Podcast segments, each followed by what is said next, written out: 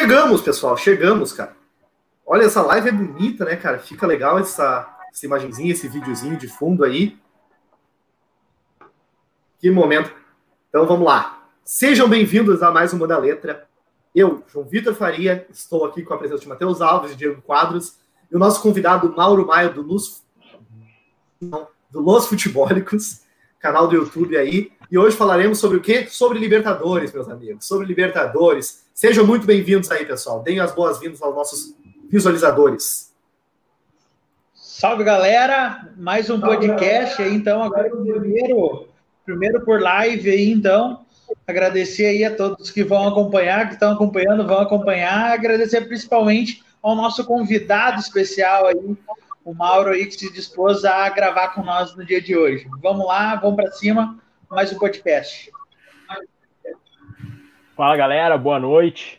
Sejam todos bem-vindos aí à nossa, então, primeira live aí com, com um convidado, né? A gente vai estreando uma nova modalidade aí para vocês que já estavam acostumados aí com nossos games, com com o nosso podcast. O pessoal que estiver nos escuta, que não estiver vendo a live, vai estar tá, vai tá escutando a gente lá no Anchor, no Spotify depois. Então, um abraço para vocês também. Agradecer a presença do Mauro. Sejam todos bem-vindos, nossos espectadores. Matheus Cup, boa noite a todos. Bom, boa noite a todos. Né? Primeiro, agradecer ao João, ao Matheus e ao Diego pelo convite para participar aqui, falar um pouco sobre a queridinha das Américas, né, Libertadores. Agradecer a todos que estão nos assistindo, né, que seja um debate aprofundado, né, que a gente possa trazer um pouco mais de conhecimento aqui para o pessoal. E para falar, tá? A primeira coisa é que já estamos também na Twitch. Então, estava testando aqui enquanto vocês falavam. Então, não é só no YouTube. Tá funcionando a Twitch. Então, já está bombando aqui. Então, estamos nos dois veículos, dá para ver nos dois veículos. E também, depois, como o próprio Diego já avisou, também vai estar disponível o áudio para vocês.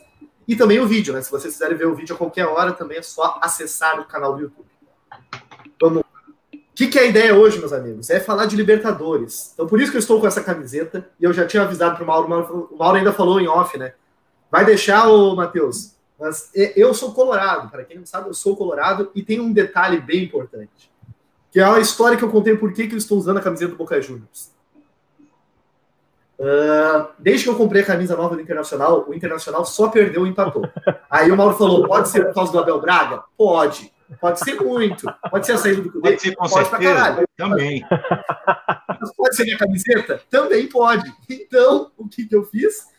Eu falei assim, ó, que eu vou ver os dois jogos da Libertadores, das oitavas de final, com a camisa do Boca Juniors. Porque eu quero ver se a zica reversa funciona. Então eu venho com a camisa do Boca, eu zico o Boca e o Inter passa de fase. Então essa é a minha intenção. Posso, posso te contar um negócio? Diga não tá funcionando. E o Neto aqui agora, então não vai dar! Mas, ó, João, não pode lavar, viu, cara? Se lavar, aí perde completamente o efeito. Tem que deixar a camisa do jeito que ela tá, né? Guardar pro dia do jogo, e aí você usa de novo. Bom, ô, ô Campi, então se perde o efeito, a do Inter que tu tá usando ultimamente, tu bota a Vene, água sanitária, faz o que tu quiser em cima da camiseta. Deixa de molho até quarta que vem aí, fica essa dica aí para ver se funciona. Lava para tirar toda a urucubaca que tá nela, porque se a culpa é tua, é a tua chance. É, é o jeito, né, cara? Vamos lá. Cara, então, falando de Libertadores, né? Competição está acirrada, muita coisa aí surpreendente, né, meus amigos? Então, tivemos vários jogos, já tem alguns jogos para se definir, né? O Grêmio enfrenta agora às 9h30 o Guarani do Paraguai, mas está bem encaminhada a classificação, com 2 lá, na, lá no Paraguai, que é o Guarani do Paraguai, né? E agora joga decide em Porto Alegre, e o Internacional, que devido ao falecimento do Maradona, foi transferido uma semana os dois jogos das oitavas. Teve o primeiro jogo das oitavas ontem, né?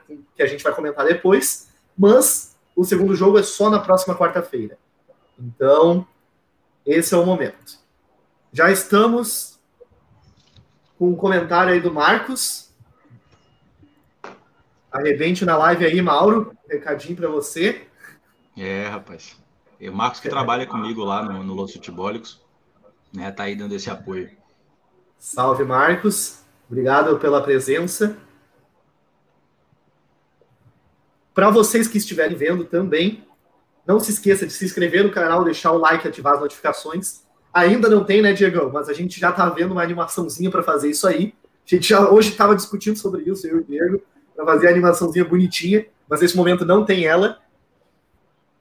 Vai, vai ter uma animação bonita, além dos nossos rostos bonitos, viu? Que qualidade desse canal. Aí tu forçou um pouquinho, meu amigo. Mas não se esqueça aí, pessoal. Chegamos ontem a 200 inscritos no canal. Então, em pouco tempo aí já conseguimos chegar em 200 inscritos, é uma marca importante. A gente vai valoriza cada inscrição, cada like, a gente acompanha bastante. Então, obrigado mesmo a todo, todo mundo que nos, nos segue. Quem ainda não nos segue, já faça favor, se inscreve, que a gente está sempre trazendo vídeos, no mínimo duas vezes por semana, e vai ser bem dinâmico isso para vocês. Vamos lá.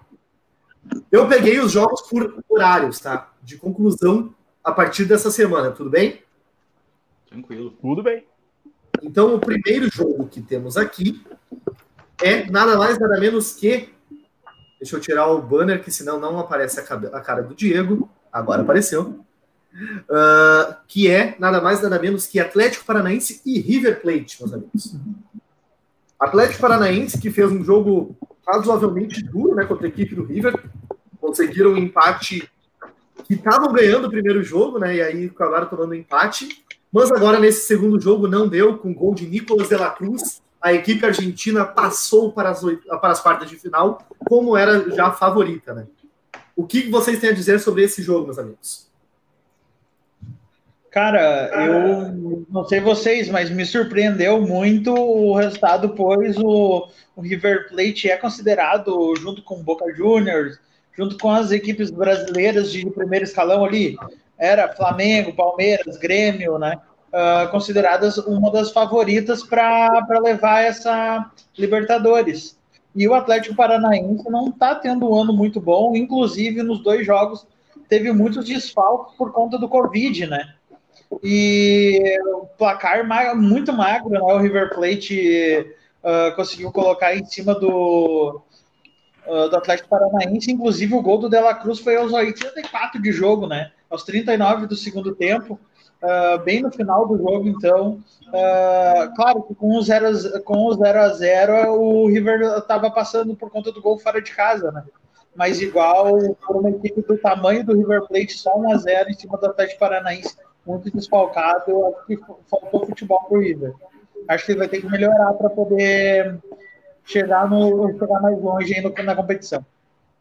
Um salve para o Bruno antes do próximo falar aí, que disse que é para hoje eu assistir a camisa do Grêmio, porque não deu certo nem com a camisa do Boca, nem com a camisa do Inter. Talvez com a camisa do Grêmio dê certo.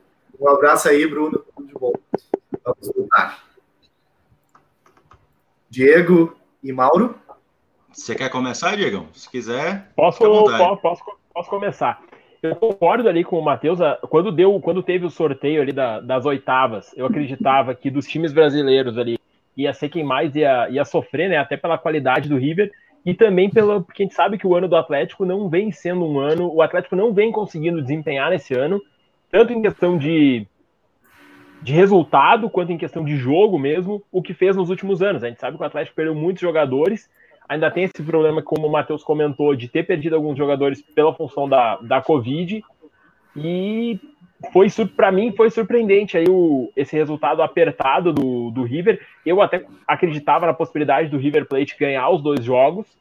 E, e pelo, que eu, pelo que, eu, que eu pude ver, assim, na minha visão, o Atlético, inclusive, jogou melhor no segundo jogo. O Atlético jogou melhor, eu acho, no jogo lá da Argentina do que no, no primeiro jogo em, em Curitiba. Então, eu concordo com ambos, né? Eu acrescento ainda que o River estava é, parado, né? O campeonato argentino ele teve uma paralisação muito longa, então esse retorno ele acaba trazendo um, um, problema em relação a ritmo de jogo, né? Que a gente sabe que é essencial e crucial para que as equipes performem da melhor forma possível. É, o Atlético, como o Diego bem falou, é um time que perdeu muitas peças, né? A gente tem Bruno Guimarães, Renan Lodge, né? Que também foi uma perda. É, tem muitos outros jogadores também, o Cirino, que foi importante também naquela campanha da Copa do Brasil, né? Jogadores que faziam parte de um sistema e esse sistema ele foi modificado. Toda vez que um sistema é modificado, toda vez que uma peça sai do sistema, ele precisa ser remodelado, né? Ele precisa ser arrumado novamente. E a gente também tem que colocar e levar em consideração que o Atlético é, teve a perda do Dorival, né? A, a, o Petralha achou por bem rescindir com o Dorival ali naquele momento onde o técnico adquiriu né, a, a doença tão problemática e que vem acometendo o nosso país. E o Eduardo Barros assume né, uma nova filosofia. O, o, Dorival, que adotava um viés mais posicional nos seus jogos e tudo mais. O Eduardo já é um pouco diferente. Né? Agora você tem o Alto Ori também ali à frente da equipe. Né? E é um pouco complicado é, essas modificações. Mais para frente a gente vai ver o exemplo de uma outra equipe que também teve diversas modificações no seu comando técnico e vem arcando com, com essa problemática. E o River é uma potência, né? Uma potência sul-americana. É, o Gadiardo vem sempre fazendo é, belos trabalhos. Quando não é encantador, é regular e consegue ter resultados. Né? E não é diferente nessa Libertadores. Né? Não é a melhor versão do River, mas é uma boa versão do River ainda.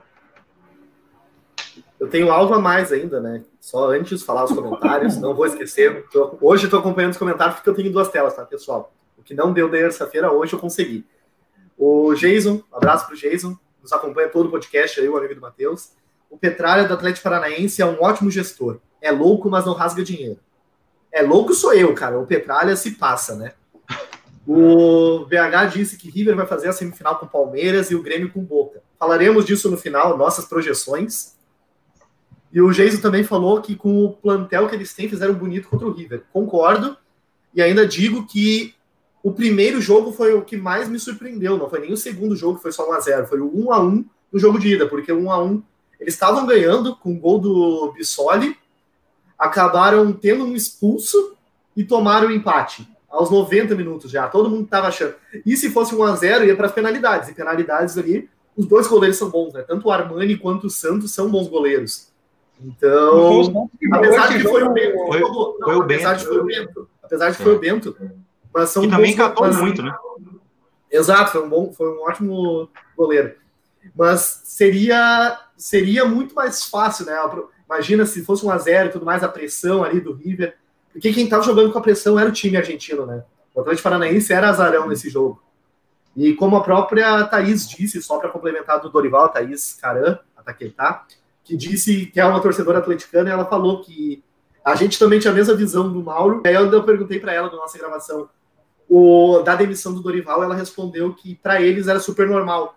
Que para eles o trabalho do Dorival não rende. E é muito estranho, né? Porque nós vemos de fora, para mim, é um ótimo trabalho do Dorival. E só quando ele acabou tendo Covid que as coisas acabaram acontecendo. Mas para o torcedor atleticano foi diferente. Mas só isso aí. E foi, mas, cara, River passou, River franco favorito, né? Agora com a queda do Flamengo, eu acho que a equipe ia ser batida nesse momento. Não sei se vocês estão de acordo comigo. Cara, eu vou, eu vou discordar. Eu vou, para mim, a equipe a ser batida hoje é o Palmeiras, que assim tem um elenco muito bom. O River tem algumas peças que são mais, assim, tem um tempo útil um pouco maior, né? Embora tenha mais experiência, a parte física pesa muito. O Enzo Pérez é um jogador excelente né, mas já está ali com uma idade um pouco mais avançada. Já tem outros jogadores também, o Soares não é um jogador que corresponde muito. E o trabalho do Abel Ferreira, né, aí o Abel, ex-Braga no caso, né, não o, o Abel de vocês, né, do Internacional, é um excelente treinador. Né? Se do lado colorado não está dando certo, do lado alviverde está sensacional e eu acho que só tem a crescer. É, inclusive, um dado, tá? Eu vi eu, na tarde de hoje o Al Rayyan, né, fez uma proposta pelo Abel, pro Abel Ferreira, né? Uma proposta de 5 milhões, se eu não me engano, né? Uh, por mês. Então, está sendo avaliada nesse primeiro momento. A princípio, o Abel Ferreira não vai aceitar. Mas uh, pode ser que o faça uma contraproposta e sabe, né? O dinheiro hoje o cara tá aqui treinando, tá bem, mas é a grana, né? Daqui a pouco vai embora. E daí entra um novo técnico com outra metodologia até encaixar o time e as competições estão aí, né? Então, uh, cara, isso pode influenciar, pode influenciar no resultado do Palmeiras, sim. Se ele sair, eu vou concordar com o Cup, aí passa a ser horrível para mim. É, os dois. Eu, para mim, eu, mim, o time favorito, tá? Uh, é o Grêmio eu sou colorado, mas para mim o favorito dessa Libertadores é o Grêmio. O Grêmio é um time que é, vai muito bem em Copas e está numa crescente muito boa, tá? Está num momento muito bom, está conseguindo tirar o melhor de alguns jogadores que não vinham bem no, no ano, como o Jean-Pierre, que é um que é um jogador que desde já há muito tempo se espera muito dele, né? Assuma a questão do protagonismo e eu, eu acredito que por, por a questão de continuidade do trabalho do Renato Gaúcho, que vem se mostrando um baita técnico, talvez o sucessor do Tite na seleção brasileira, Uh, o tempo que ele está à frente do Grêmio, ele tem o grupo na palma da mão e o Grêmio está encaixadinho agora, deve, deve, deve incomodar nessa Libertadores aí. Meu favorito, acho que o favoritismo é do Grêmio hoje. É, eu, eu vou de favoritos também. Eu acho que no momento os favoritos são Grêmio e Palmeiras. É os dois times que estão que numa ascendente, né?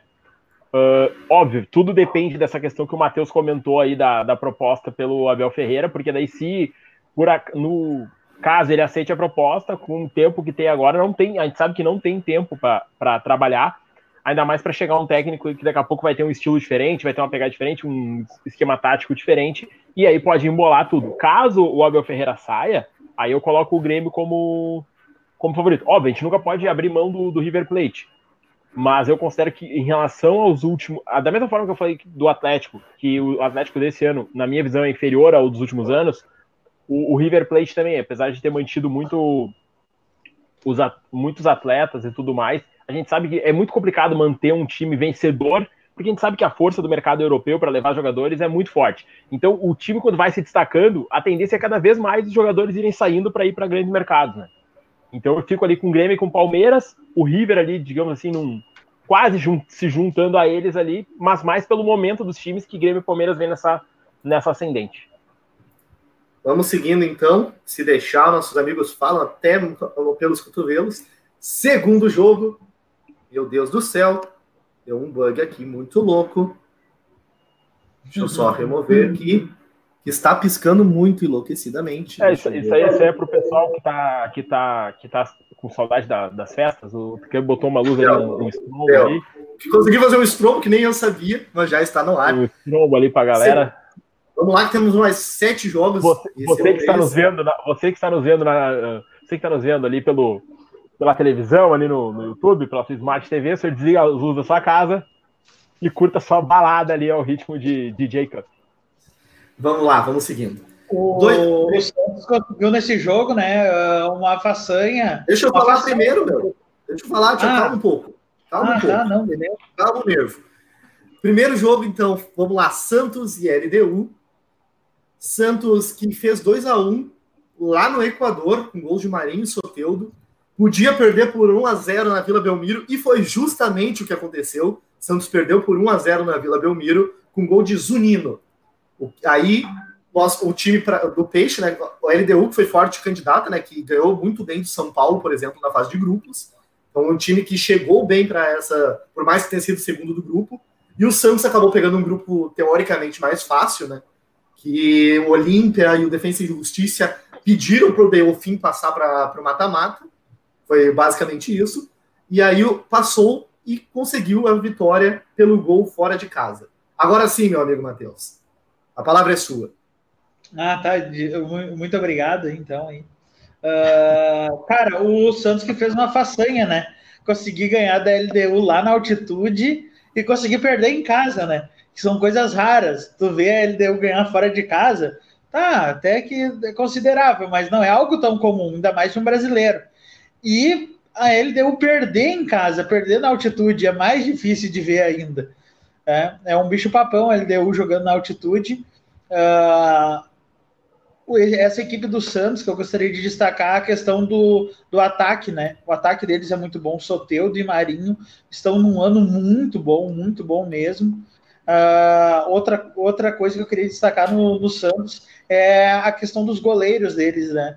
Eles que perderam o Everson esse ano, tiveram que usar já terceiro, quarto goleiro, o João Paulo, uh, o John tá jogando também. Cara, é, é impressionante como uh, o Santos revela bons e jovens jogadores, né? Isso desde a época do Pelé, né? Então, eu acho que é isso que está dando o gás para o Santos na competição. Mas uh, por conta do, da qualificação do elenco todo, né, por ser muito jovem, Uh, eu não sei se o Santos já não foi no máximo, uh, já atingiu o máximo da sua capacidade na competição. Vamos esperar para ver o que, que o Marinho vai aprontar aí nos próximos capítulos da competição aí para nós. Cara, então, primeiro a gente tem que destacar que temos três equipes equatorianas, né, disputando uma fase, é, é, a fase de oitava de final da Libertadores, né? Tem muito tempo que isso não acontece e, óbvio, existe ainda um déficit técnico, né, e tático também muito grande. Mas essa equipe LD, da LDU, ela é bem arrumada, assim. É o primeiro jogo, apesar do Santos ter feito um ato heróico ali, né, ganhar da LDU com altitude e tudo mais, é, é muito, muito complicado, né? Mas a LDU jogou muito bem o primeiro jogo, né? É organizada, conseguiu trocar passes. Nesse segundo jogo, inclusive, a mudança do Veiga pelo Vila Roel foi essencial, né? Para que o time tivesse um pouco mais de toque de bola e administrasse melhor. Né? O Santos se abriu um pouco mais, achei até que o Pituca teve uma função diferente da do primeiro jogo. O primeiro jogo o Santos se propôs a, a marcar um pouco mais, o Pituca saltando em pressão, né? E a LDU é, teve mais espaço nesse jogo, já que o Pituca ficou mais livre, digamos assim, para poder finalizar. Né? Ele chega bastante, inclusive, tem duas chances do Santos com o Pituca. E o Marinho e o Soteudo são os exponenciais técnicos desse time mesmo. O Matheus está coberto de razão. O Marinho faz um ano fantástico, talvez seja o melhor ano da sua carreira. Né? O outro eu diria que foi na passagem dele pelo Vitória ali, quando ele salva o time baiano do rebaixamento. Né? E o Soteudo não é o Soteudo da temporada passada, mas ainda é um bom Soteudo, né? Um Soteudo que entrega e dessa vez vem jogando mais centralizado e não tão é, como extremo, né? No caso, ele vem internalizando mais o jogo e abrindo espaço. Nesse jogo, inclusive, tem uma peculiaridade do Lucas Braga tá mais ali pela esquerda para poder conter os avanços do Pelarza, né? Que é o lateral de força física, de mais chegada da LDU, trouxe muitos problemas no primeiro jogo. Mas enfim, time da Vila classificado, né? Um time que é competitivo. O Cuca conseguiu trazer isso para o time, né? Um time que não é o melhor time brasileiro dentro da competição, mas é um time competitivo. Com quem o Santos jogar, é, é, trará problemas, né? Trará um jogo é, é páreo ali. É, eu, eu acho que a, a grande. A LDU ela, ela veio jogar no Brasil apesar da vitória, e a LDU teve chances aqui no Brasil, né? Mas a gente sabe que, os, que a LDU, principalmente, ela e alguns outros times que jogam na altitude, eles se baseiam muito na, no jogo, jogo, quando jogam em casa, né? Esses times eles têm uma vantagem muito grande em relação às demais equipes, mesmo com tudo que a gente sabe que, melhor, que o, as equipes evoluíram, a medicina esportiva evoluiu, questão de fisiologia e tudo mais, que melhorou essa questão dos times que, que jogam normalmente ao nível do mar ou próximo disso e vão jogar na altitude nos últimos anos. A gente sabe que antigamente era um sofrimento absurdo, né? A gente tem coisas de jogador desmaiando, principalmente ali anos 80, anos 90, que era uma coisa muito mais absurda. A gente sabe que nesse ponto a medicina a questão do acompanhamento de fisiologistas e tudo mais evoluiu muito. Mas mesmo assim é uma diferença, porque é a mesma coisa que às vezes acontece quando os times vão jogar em algum gramado sintético, alguma coisa que o pessoal reclama muito, que o kick da bola é diferente, que isso até o início ali, quando não está acostumado, para o time que joga em casa é uma vantagem a velocidade da bola é outra. A gente sabe que os times se aproveitam muito da questão do chute de fora da área, porque eu engano o goleiro, o tempo da bola é diferente. E aí ele deu, e o Santos conseguiu sobressair a isso, ganhou da LDU lá, que é, como o Matheus comentou, é dificílimo. A LDU normalmente contra times, principalmente times de fora, do, que não estão acostumados com esse jogo na altitude, se sobressai muito essa questão. Aí a, o Santos jogou muito bem, ganhou da LDU lá. E aí em casa, apesar de não ter feito um grande jogo em casa, a LDU, a LDU fez um bom jogo aqui no Brasil o, o Santos conseguiu o suficiente para passar. Eu concordo que o Santos não é o melhor time brasileiro, mas o Santos, nessa temporada, uh, seja no pós-pandemia, me surpreendeu positivamente. A gente até, o pessoal que acompanha o podcast sabe que a gente fez ali uma, umas previsões para o brasileiro e a gente colocava, a gente chegou até a citar, eu acho que citei, o Matheus acho que citou, a gente citou o Santos como o grande que poderia ser rebaixado por tudo que vinha acontecendo, isso foi antes da, da volta do Campeonato Brasileiro, né? E por tudo que aconteceu no primeiro no antes da pandemia. A gente sabe que o Santos não vinha fazendo um bom trabalho lá com o Gesualdo. O Santos vinha com esse problema todo de dívidas e tudo mais, mas o Cuca chegou. As revelações estão dando resultado. Teve a questão também do Marinho, que está fazendo, como já foi falado aqui, a melhor talvez temporada da vida dele, está fazendo uma temporada espetacular, e tudo isso se juntou para que o Santos, de um time que vinha muito mal no, no que vinha muito mal antes da pandemia, esteja fazendo um ótimo trabalho. Acho que não dá para o Santos, acho que não dá para o Santos. Não sei se o Santos consegue ir mais longe do que já foi na Libertadores. A gente sabe que é uma competição complicada, mas a campanha do Santos, por exemplo, no Campeonato Brasileiro é uma campanha muito boa. O Santos tem grandes chances de conseguir uma vaga, por exemplo, já para Libertadores do ano que vem, que era uma coisa que antes do Cuca chegar, por exemplo, era uma coisa que não se pensava. Seguindo então, antes disso, comentário de nosso amigo Bigode, grande Bigodinho, que comentou pela Twitch. Então funciona os comentários pela Twitch, pessoal. primeiro comentário da Twitch já testado e funciona, cara. Então dá para comentar na Twitch e no YouTube. Olha aí, hein? Mas vamos lá. Já foi meia hora e falamos de dois jogos. Ainda temos seis, meus amigos. Terceiro jogo, eu acho que foi o, do, o mais comentado da semana. Um Flamengo, um Racing. O primeiro jogo foi lá na Argentina, onde Fertoli fez o gol e Gabigol logo depois empatou o jogo. E depois, o jogo aqui no Brasil começou com um gol de Sigali, um lance muito bizarro, aquela expulsão do Rodrigo Caio bizonha, literalmente, aquela expulsão bizonha. Eu ainda não adicionei o jogo agora, adicionei. Uh, aquela expulsão bizonha do Rodrigo Caio, aquele gol bizarro da defesa.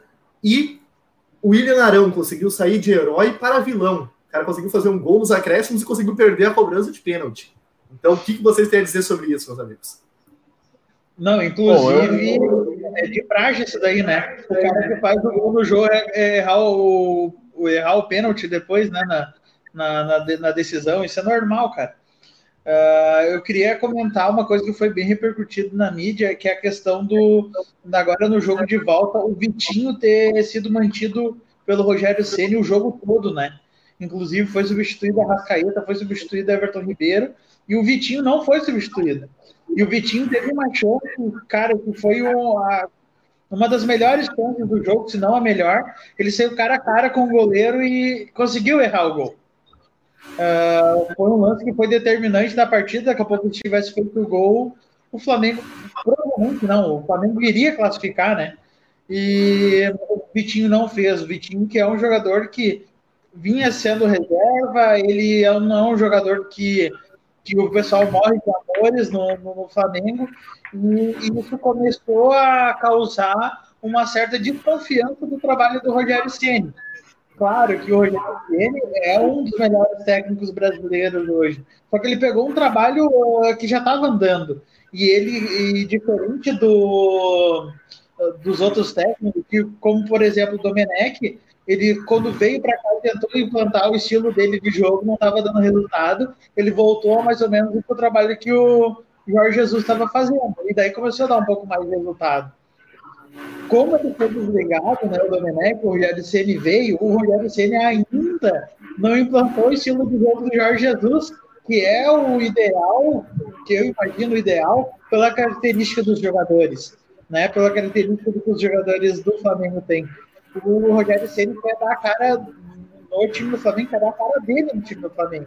Quer, ah, vai ser a minha tática, vai ser o meu estilo de marcação, vai ser o meu estilo de, de pressão, mas não está dando certo. As escolhas dele ainda não se encaixaram. A gente não sabe até quando que vai dar. Claro que no Campeonato Brasileiro vai, vem tendo alguns bons resultados, porque no Campeonato Brasileiro é diferente, é, é pontos corridos. Tu tem mais tempo, se tu perdeu agora ou empatou agora, tu vai ter mais tempo para buscar. Ainda mais que tá bem embolado a ponta do campeonato. Mas agora a Libertadores, a Libertadores é cada jogo é uma decisão, é papum ali, e as escolhas do Rogério Ceni, eu acredito que foram uma das principais uh, influências por o Flamengo não ter passado. Não estou botando uh, toda a culpa nele, entendeu? Mas uh, acredito que se ele tivesse pegado daqui a pouco o Flamengo lá no início da temporada e já tivesse dado a cara uh, do time, a, a, cara dele para o time, acredito que o Flamengo iria mais longe na competição.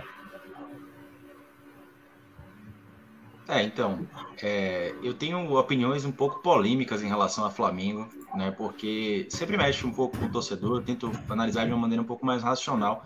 E acho que o Rogério, Matheus citou até muito bem, né? Ele vem e se encaixa dentro de uma sequência de trabalhos que foram interrompidos com modelos de jogo diferentes, né?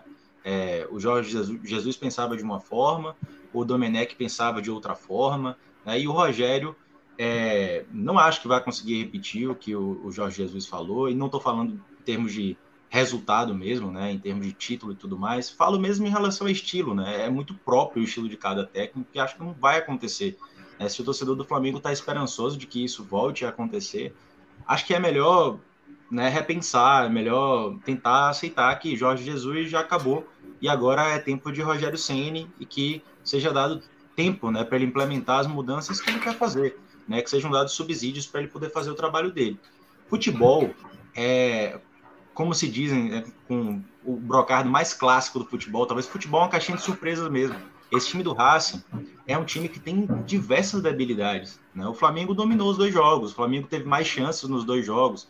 Né? Calhou de acontecer nesse segundo jogo uma expulsão, né? uma disputa de pênaltis que foi ali no final, o Arão heróico, né? Consegue fazer um gol e levar para a disputa de pênaltis, mas o Cup falou muito bem é, no começo da live, pênaltis é loteria, quando ele se referia a, a, ao jogo contra o Atlético, e pode acontecer de tudo, né? A gente já viu o Zico, que é o maior da história do Flamengo, por exemplo, perder um, um pênalti em Copas. Né? Então, assim, é, alguém vai questionar o Zico? Impossível, né? Acho que não tem ninguém aqui capaz de fazê-lo e se tentar, com certeza vai ficar na tentativa e não vai ter êxito nenhum. Né? Então, assim, eu acho que o Flamengo ele precisa agora entender que o Rogério chega para iniciar um novo projeto. E sim, no Brasil a gente tem início de novos projetos a todo instante, né? Mas enfim, ele chega agora para isso e tem que ser dado tempo é, para ele para fazê-lo. O Racing vinha num, numa, numa sequência de maus resultados, né? Um time que estava performando de uma maneira horrorosa no Campeonato Argentino. É, salvo engano, só ganhou do, do União Santa Fé, que jogou com Bahia né, recentemente, e não conseguiu se classificar né, é, na Sul-Americana. O Bahia teve êxito. E o Racing é uma equipe cheia de debilidades. O BKSS consegue salvar o seu cargo, né? Ele já estava prestes a ser demitido. A imprensa argentina estava batendo muito nele, né? Ele que é um filhote de São Paulo aí. Eu gosto bastante, inclusive, do trabalho do BKSS. Mas esse time do Racing, pelo amor de Deus, assim, tem muitos problemas, principalmente ali na frente da zaga. E o Matheus, quando ele fala que o Vitinho perdeu uma chance de cara pro gol, se a gente for analisar a partida, percebam quantas vezes o Vitinho conseguiu infiltrar pela, pela aquela zona de guerra ali, né? Na frente da, da zaga do, do, do Racing, justamente pelo fato de que o jogador que inicia as ações, que é o Leonel Miranda, é um distribuidor. Ele não marca ninguém. Ele simplesmente tá ali para distribuir bola, para tentar fazer o jogo acontecer, mas ele não marca absolutamente ninguém. Então o Vitinho teve chance, está tendo problemas, assim como o Gustavo Henrique, são dois jogadores perseguidos pela torcida, né? E vão continuar sendo, porque a gente sabe que torcedor é muita emoção, né? Mas é, e o, o, psicológico dos jogadores visivelmente está abalado. Mas enfim, é, o Flamengo agora retomar e o Racing é, não acho que vá avançar muito na competição, porque o time é bem, bem é, debilitado. É, eu acho que aqui, o, foi um resultado. O Matheus acho que deu uma. Ele não sabe que ele não pode ser adaptativo. Ele não aprendeu ainda. Só segue. É, é, o, é, é, o guri novo, né? Tá chegando agora aí no. Tá chegando agora e ele, aprende com o tempo. Calma, meu, só tô e, testando o um negócio aqui. E, e, ele acha engraçado, ó. Ele chega perto da câmera e dá um sorrisinho, ele acha engraçado. Ó, então vamos, vamos quicar o cara da sala, ó. Segue o baile. Pronto, resolvemos o problema, seguimos aqui. Botou ordem, botou ordem na, na, na live. Não, começa o seguinte, ele, ele já queria falar antes de ti, daí agora ele quer, aí quer ficar sem Não, vai, né? agora vai ficar no chuveirinho. Vamos lá, segue o baile, Tio. Ah. Não, eu acho que todo mundo esperava que fosse o Flamengo, pra, apesar dos problemas que a gente sabe que o Flamengo vem tendo esse ano, depois da saída do, do Jorge Jesus, uh, a gente sabe que o Domenech não conseguiu encaixar, o Flamengo tinha uns, uma das piores defesas, talvez a pior defesa só era melhor que a do Goiás, eu acho, então, assim, era uma coisa que é, inimaginável. O, apesar dos problemas da zaga, o elenco do Flamengo é muito forte. Então, o Flamengo tomar a quantidade de gols que vinha tomando é um absurdo, mesmo com a zaga com diversos problemas. Mesmo que não tivesse zaga, ó, vamos entrar hoje sem os dois zagueiros para jogar. O Flamengo não pode tomar aquela quantidade de gols que o Flamengo estava tomando pelo resto do time. Porque o Flamengo tinha que ficar mais tempo com a bola, tinha que girar o jogo de forma que não depender, mesmo com a zaga tendo problemas, ela, ela, o adversário não tivesse tantas oportunidades de machucar a zaga do Flamengo a ponto de fazer a quantidade de gols que vinha fazendo. E aí agora o Rogério Ceni é aquela história.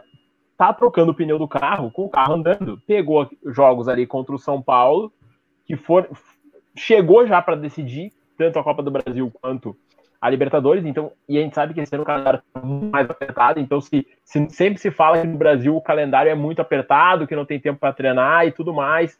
Ainda mais esse agora, ano, né? então, isso, esse ano tá pior ainda, né? A gente sabe que a, quando o time vai ter uma, um, uma data livre, aí tem um jogo lá que ele que, tá, que tinha que jogar, e ficou lá na rodada 6, e ele joga na semana que ele ia ter uma semana para trabalhar, então fica tudo acumulado. Às vezes o time joga na quinta para jogar na segunda, porque tem que jogar no outro dia, e assim fica uma, fun uma função que a gente sabe que tá complicado. Mas o Flamengo e o Flamengo realmente foi melhor que o Racing no, nos dois jogos.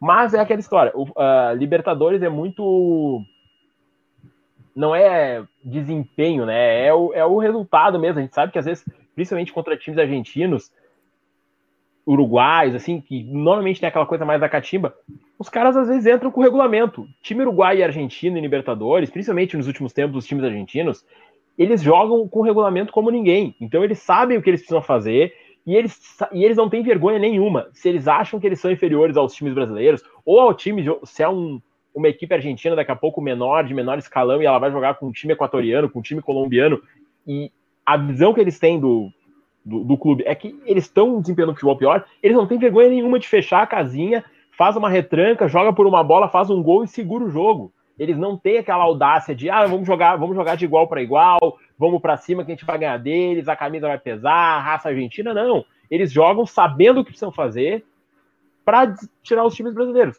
o Racing fez uma partida dentro das suas uh, limitações, que são muitas.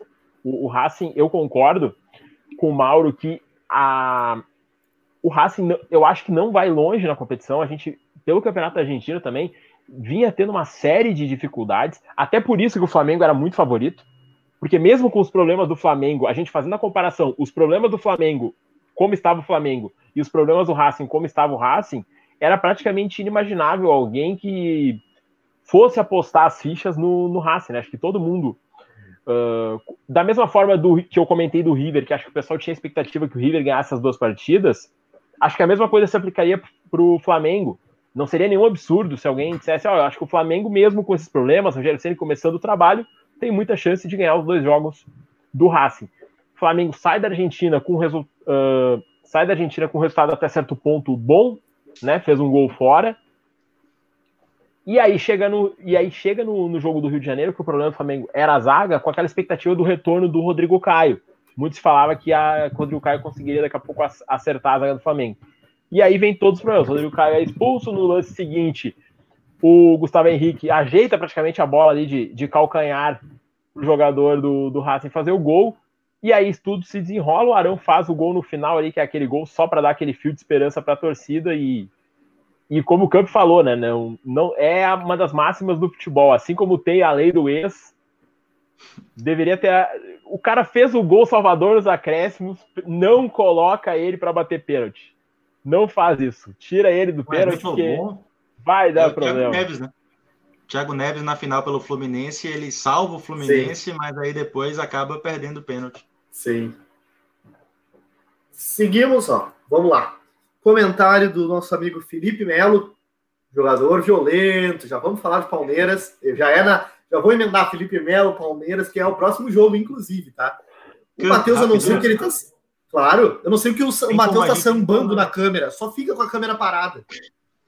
Eu vou te adicionar logo mais. Uma, claro. Uma, uma intervenção rapidinho em relação ao jogo do Flamengo, só para também trazer um pouco mais. É, essa questão defensiva que o Diego apontou muito bem, e é um, um, problema que o Flamengo vem enfrentando ao longo da temporada, né? Troca zagueiro, já teve Natan, já teve Rodrigo Caio, é, Léo Pereira, Gustavo Henrique. É, só para as pessoas também pensarem um pouco, é, essa troca de trabalho ela modifica completamente o sistema de marcação também. Né? E a, o referencial dos zagueiros ele se perde. O, os zagueiros do Flamengo, principalmente o Gustavo Henrique e o Léo Pereira, o Tula também se enquadra nisso. Eles não são é, bons zagueiros no que tange a orientação corporal. Eles perdem muito tempo para correr atrás dos adversários porque eles se orientam mal. Né? O Gustavo Henrique conseguiu sanar esse problema no momento que foi dirigido pelo Sampaoli, ele até deu entrevista nesse sentido, né, de que o Sampaoli foi a pessoa que mais ensinou a ele a se orientar dentro do campo, né?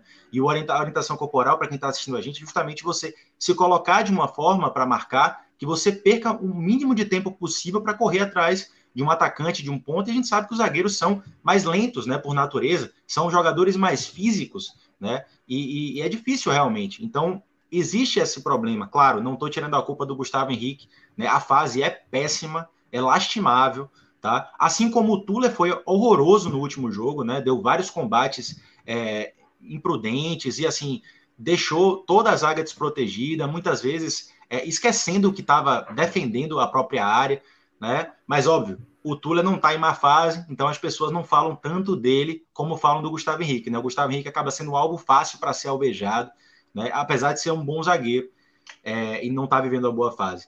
É, mas é só esse, esse, apontamento que a gente precisa fazer às vezes, né? Para ilustrar. Não, um e, o melhor, e o melhor zagueiro, né, Mauro? O melhor zagueiro deles é o Rodrigo Caio, que foi expulso de uma maneira infantil, né? Foi literalmente infantil a expulsão do Rodrigo Caio, não foi, não tem outra palavra. E hoje o Flamengo anunciou a princípio pode ser conversado ainda, que Diego Alves fica até dia 31 de dezembro.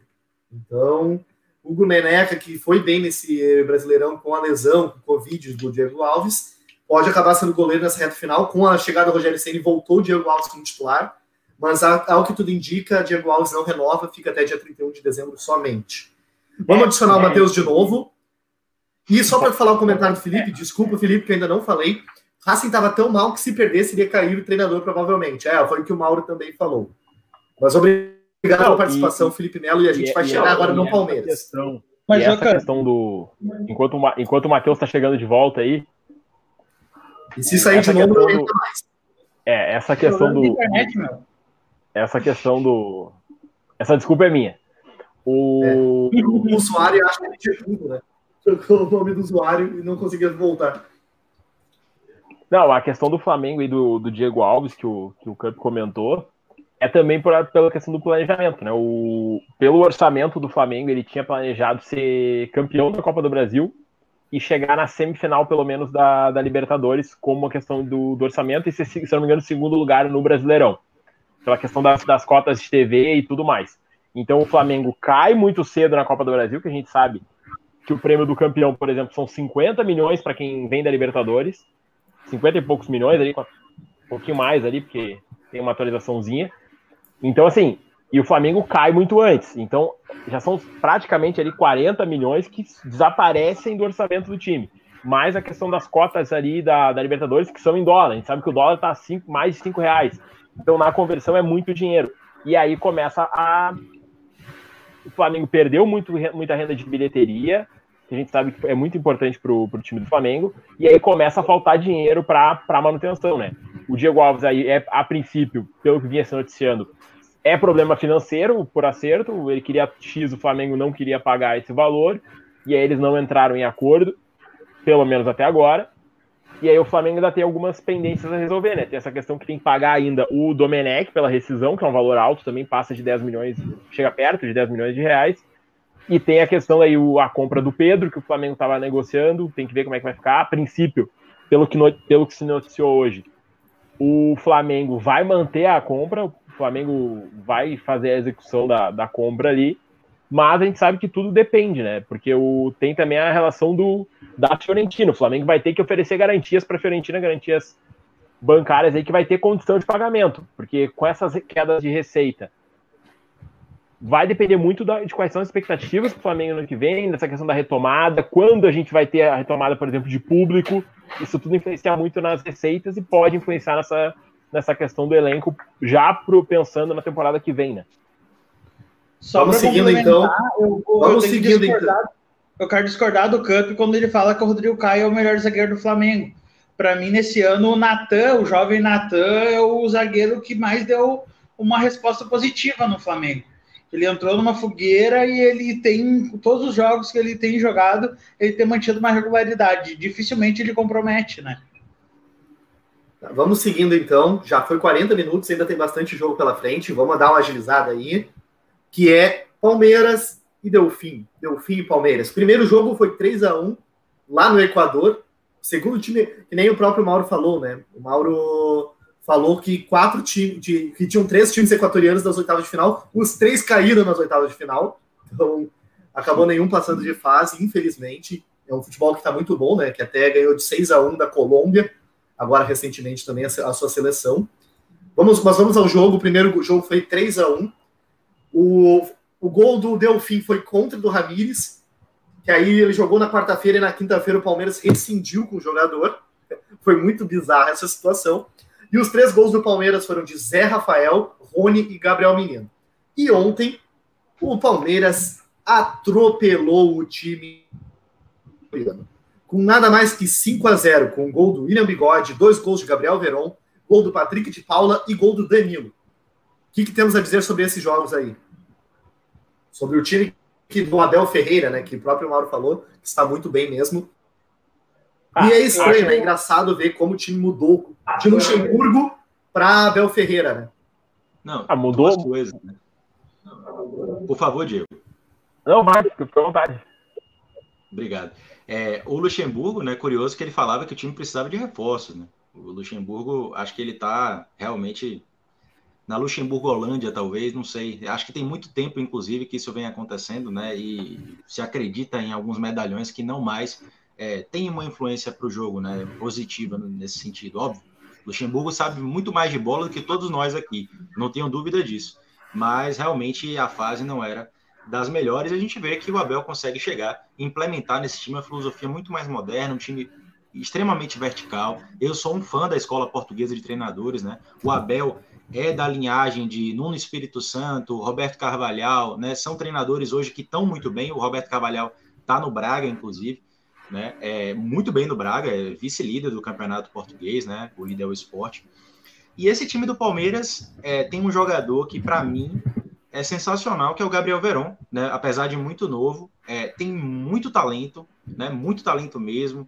É, nesse jogo em específico, ele atuou caindo mais da direita para o centro, né? Abrindo espaço para o Gabriel Menino correr o campo inteiro. O Gabriel Menino é incansável, né? Outro bom jovem desse Palmeiras, inclusive essa safra de jovens do Palmeiras começa a ser utilizada com o Luxemburgo, e para mim é o mérito do trabalho dele, né? É óbvio, tem a questão financeira que acaba sendo uma, um, auxilia nesse sentido, né? Quase que forçoso para o Luxemburgo usar os meninos, já que ele não tem reforços.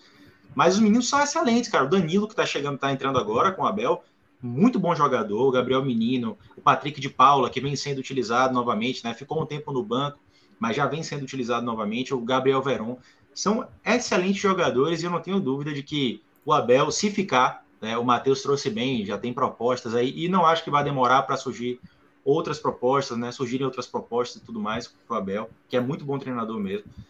É, eu acho que o Palmeiras tem muito a ganhar, tá? Eu não, espera, eu não esperava que o Palmeiras caísse para o Delfim. O Delfim é um time muito fraco. Meu único destaque para o Delfim é o goleiro Banguera, né? Que é, inclusive, convocado sucessivamente para preencher ali o banco de reserva, né? Tem talento e tudo mais, mas precisa evoluir muito ainda.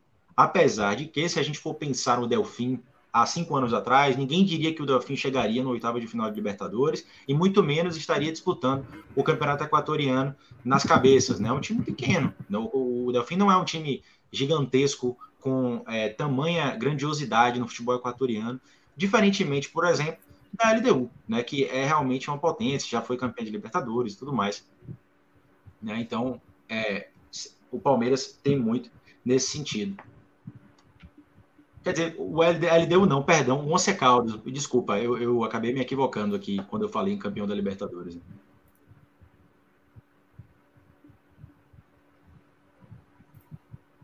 Diego, Matheus?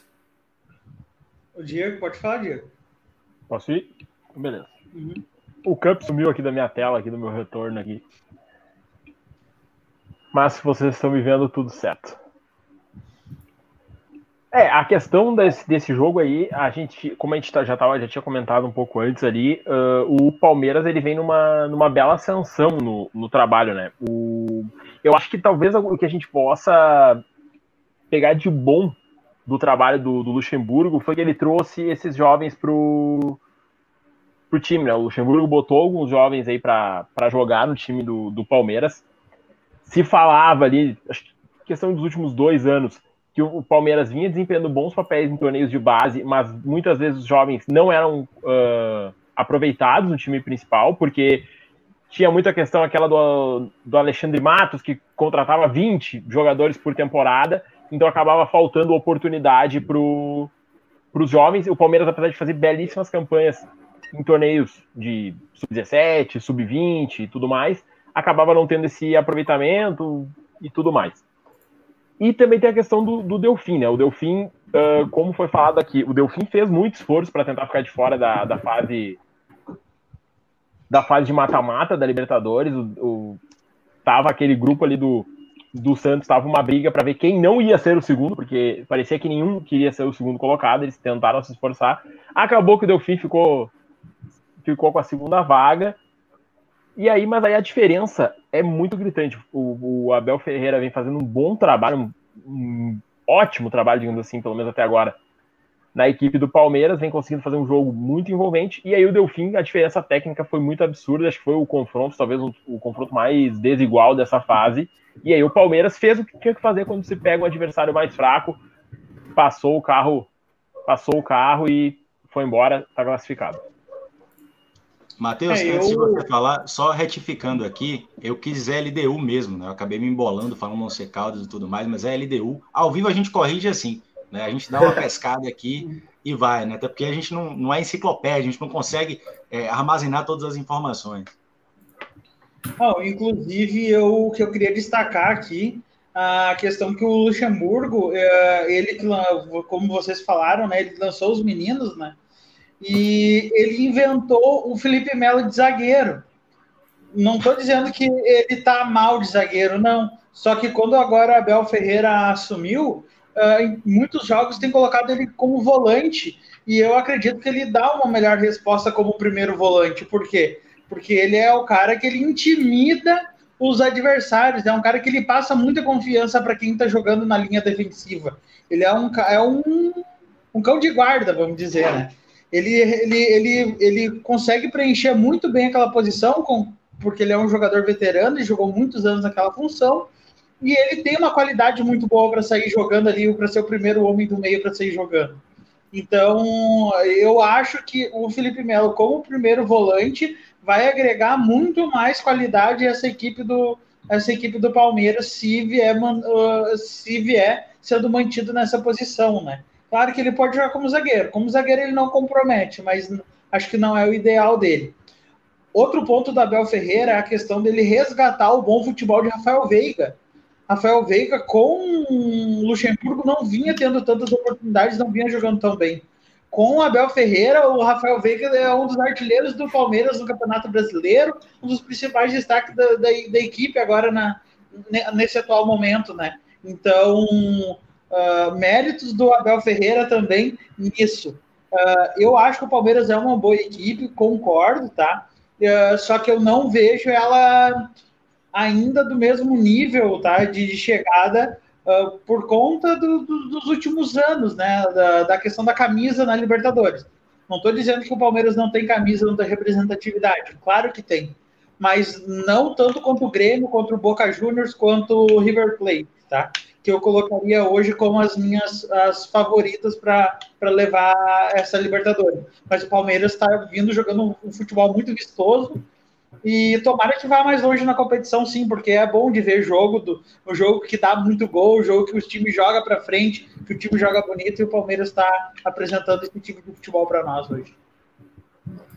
Seguindo, que nossos amigos estão falando um pouquinho. Vamos lá. Eles ainda acham que o podcast é editado, tá, pessoal? Então eles ainda acham que eu posso cortar os pedaços. Então, então vamos lá. 50 minutos já. Mais um jogo. Esse eu acho que vai ser rápido. Uh, acredito que muita gente não acompanhou o jogo, né? Porque ele não teve transmissão lance a lance. Infelizmente foi só pela Comebol TV, que foi Independente Del Vale Nacional do Uruguai. Dois jogos em 0 a 0 Independente Del Vale jogou até bem, né? O Independente Del Vale do, do Rami, o técnico que já foi cogitado por Atlético Paranaense, Palmeiras, uh, por geral aí, Flamengo, todo mundo já quis esse técnico do Independente Del Vale. Os caras foram muito bem ano passado na Sul-Americana. E, mas esse ano aí valeu a força da, do time uruguaio, que é, por mais que não esteja no bom momento do futebol uruguaio, ele, o Nacional é tricampeão da Libertadores, né? Então é um time que a gente tem que respeitar. Algum comentário aí, pessoal? Ah, sim, né? O, o Independente Del Vale é o atual campeão da Sul-Americana, né? E, e não à toa, o, é um projeto, na verdade, que vem sendo estabelecido. É, muitos jovens talentos né, nesse time. O Miguel Angel Ramírez é um excelente treinador. Eu acho que ele deve estar um pouco triste, né? Que ele não aceitou a oferta do Palmeiras nesse momento.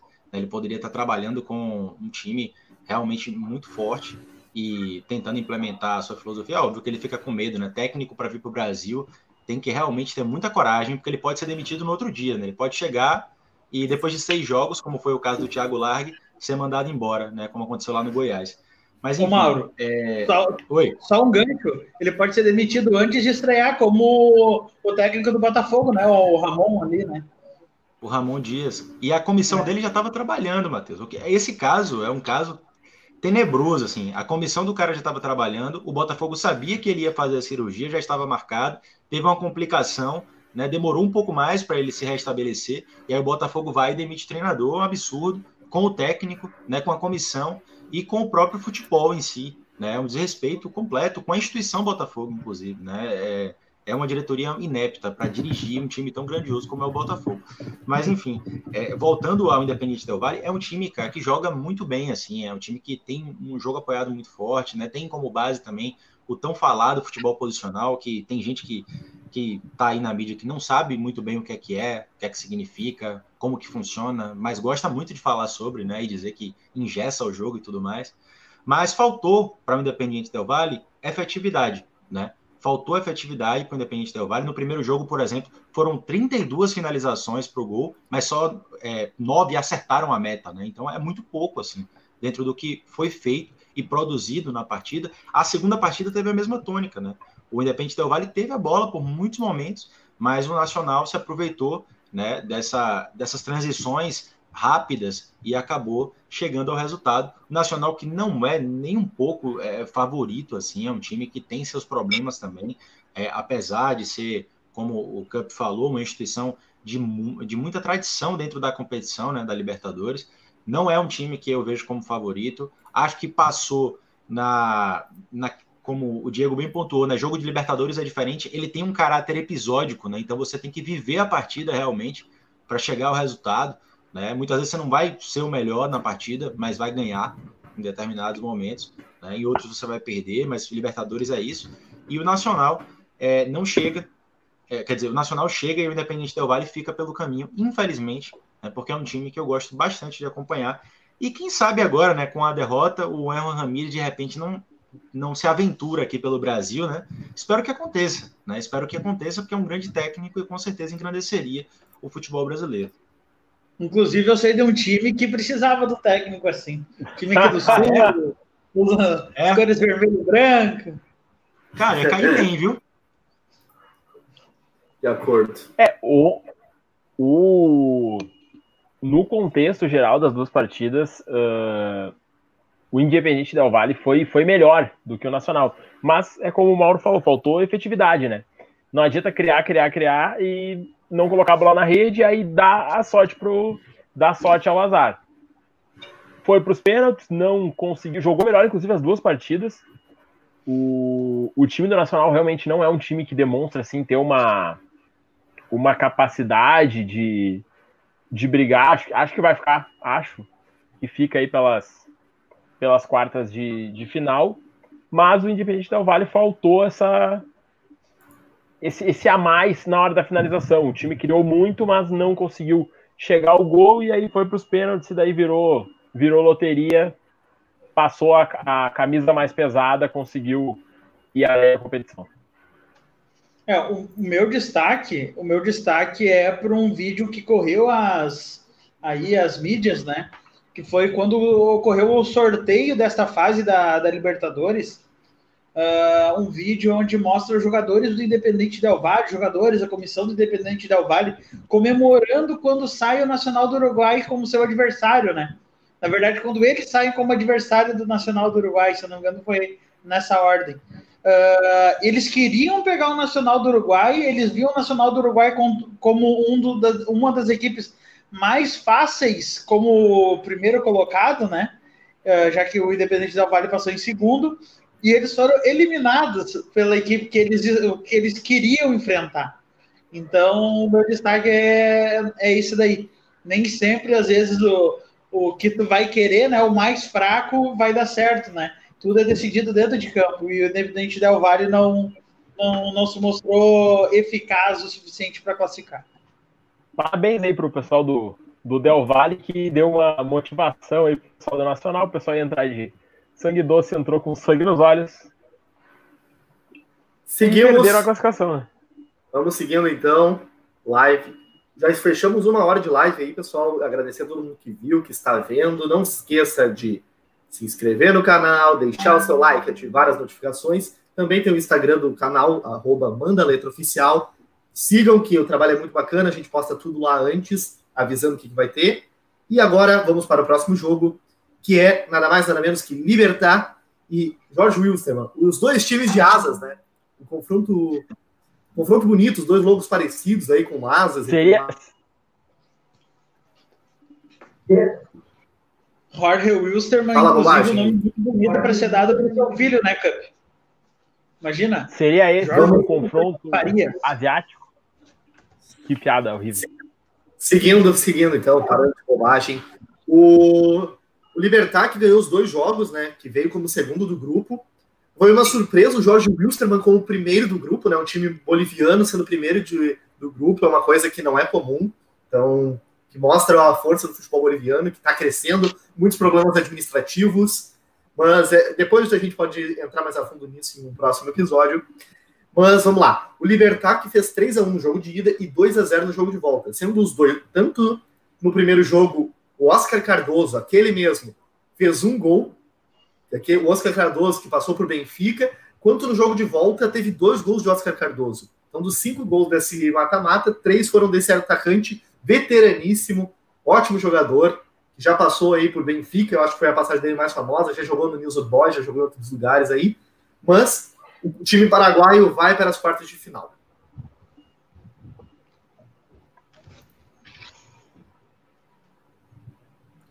Se ninguém vai falar, eu indico alguém. Ah. Vamos, Diego. Ah. Se ninguém.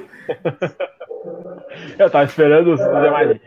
É, a, a, grande surpresa, na verdade, foi o, o Jorge Wilstermann, que a gente nunca espera, né? Um time boliviano. A gente, o futebol, pelo menos por um, por um o futebol dos países aqui da América do Sul, a Bolívia ali sempre, pelo menos na questão da, da Libertadores, o Bolívar era talvez a, o grande time, até por, por jogar na altitude e tudo mais. E aí, mas nunca se espera grandes, assim como a vantagem dos times bolivianos na altitude, elas acabam sendo muito como que eu vou falar, elas acabam sendo muito frágeis, né? Porque normalmente quando os times, eles às vezes fazem um grande confronto jogando na altitude e aí sai da altitude e vão jogar fora, por exemplo, por causa do Bolívar, e acaba sendo, sendo trucidado fora de casa, porque geralmente são equipes mais fracas. A Bolívia, na questão da, das eliminatórias, por exemplo, ela vem tendo muitas dificuldades, então, durante um período foi a Venezuela, o país mais fraco, ultimamente tem sido a Bolívia, tem esses problemas extra-campo, extra-campo da questão da Federação Boliviana e tudo mais, mas aí teve a grande surpresa que foi o, o Jorge Wilstermann o Jorge Wilson que praticamente todo ano tá na Libertadores, então acho que todo mundo conhece o time, o, o Pirulito, conhecidaço brasileiro, jogava lá, jogou muito tempo lá. Então, o, foi a surpresa foi o Jorge Wilson ter sido o primeiro. Pegou o Libertar, e aí o Libertar, que no Campeonato Paraguaio, ah, por exemplo, não, não é o melhor time do Campeonato Paraguaio, mas e não fez uma primeira fase espetacular mas teve, inclusive, perto de cair fora da, da, Libertadores. Conseguiu se classificar e agora fez um bom confronto contra o, o Jorge Wilson. A grande questão é: uh, tal, foi o Libertar que foi muito bem ou o adversário que era frágil? Né? Aquela questão que a gente falou dos adversários tem uma grande diferença. Às vezes, esse confronto muito até pelo desempenho do Libertar, não, não, eu pelo menos não entendia como um confronto tão uh, que a disparidade fosse tão grande, mas o Libertar passou por cima e, o, e deixou o, o Jorge Wilson pelo caminho. Mauro, comentário mais? Mauro, Matheus? Sim, é, o, o Libertar, como, como o Diego bem falou, né, não é nem o melhor time do futebol paraguaio, e eu ainda digo que esse confronto foi o confronto mais, é, tecnicamente, né, o confronto inferior, assim, em relação aos outros, porque são dois times que, que não, não têm é, estilos de jogo, e aí eu falo não, não, falando, não querendo só reduzir o melhor estilo a um estilo mais de toque de bola e tudo mais, não. É, é o estilo de jogo dentro do que cada time se propõe, né?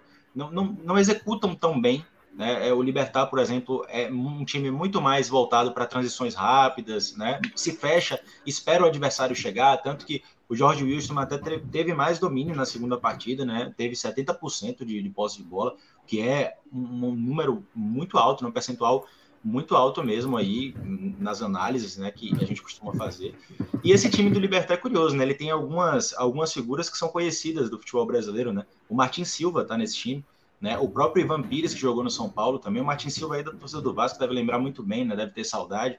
Ou não, também não sei, né? A forma que ele saiu foi um tanto complicada, ele já estava falhando um pouco, né? Mas enfim, é, o Libertar na, naquele 4-4-2 moroso, sabe? É, esperando muito o adversário, não é o que me agrada, não acho que é uma equipe que vai avançar muito na competição também, mas de qualquer sorte é sempre importante se classificar, né? Tem a questão da premiação que é sempre bem-vinda, né, para qualquer clube.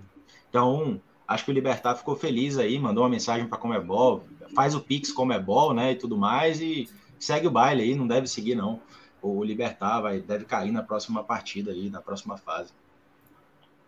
É, o que eu trago do Libertar, na verdade, é assim, ó, o que que precisa para ser campeão? É chegar, né, é estar é tá ali entre os melhores. E nisso o Libertar está se especializando na Libertadores ele quase todos os anos ele chega à fase mata-mata. Ele é, se pegar o retrospecto das últimas Libertadores, ele é o clube paraguaio que mais vem chegando na, na, nessas fases aí de oitavas, quartas, semifinal. Uma hora, não vejo o time desse como qualificado, mas tu vai chegando, chegando, uma hora vai dar certo, né? Provavelmente não vai ser esse ano, mas uh, eu tenho uma expectativa boa quanto ao, ao Libertar uh, como representante paraguaio a ser o próximo campeão da, da Libertadores. Ó. Vamos seguindo. Seguindo então. Próximo jogo.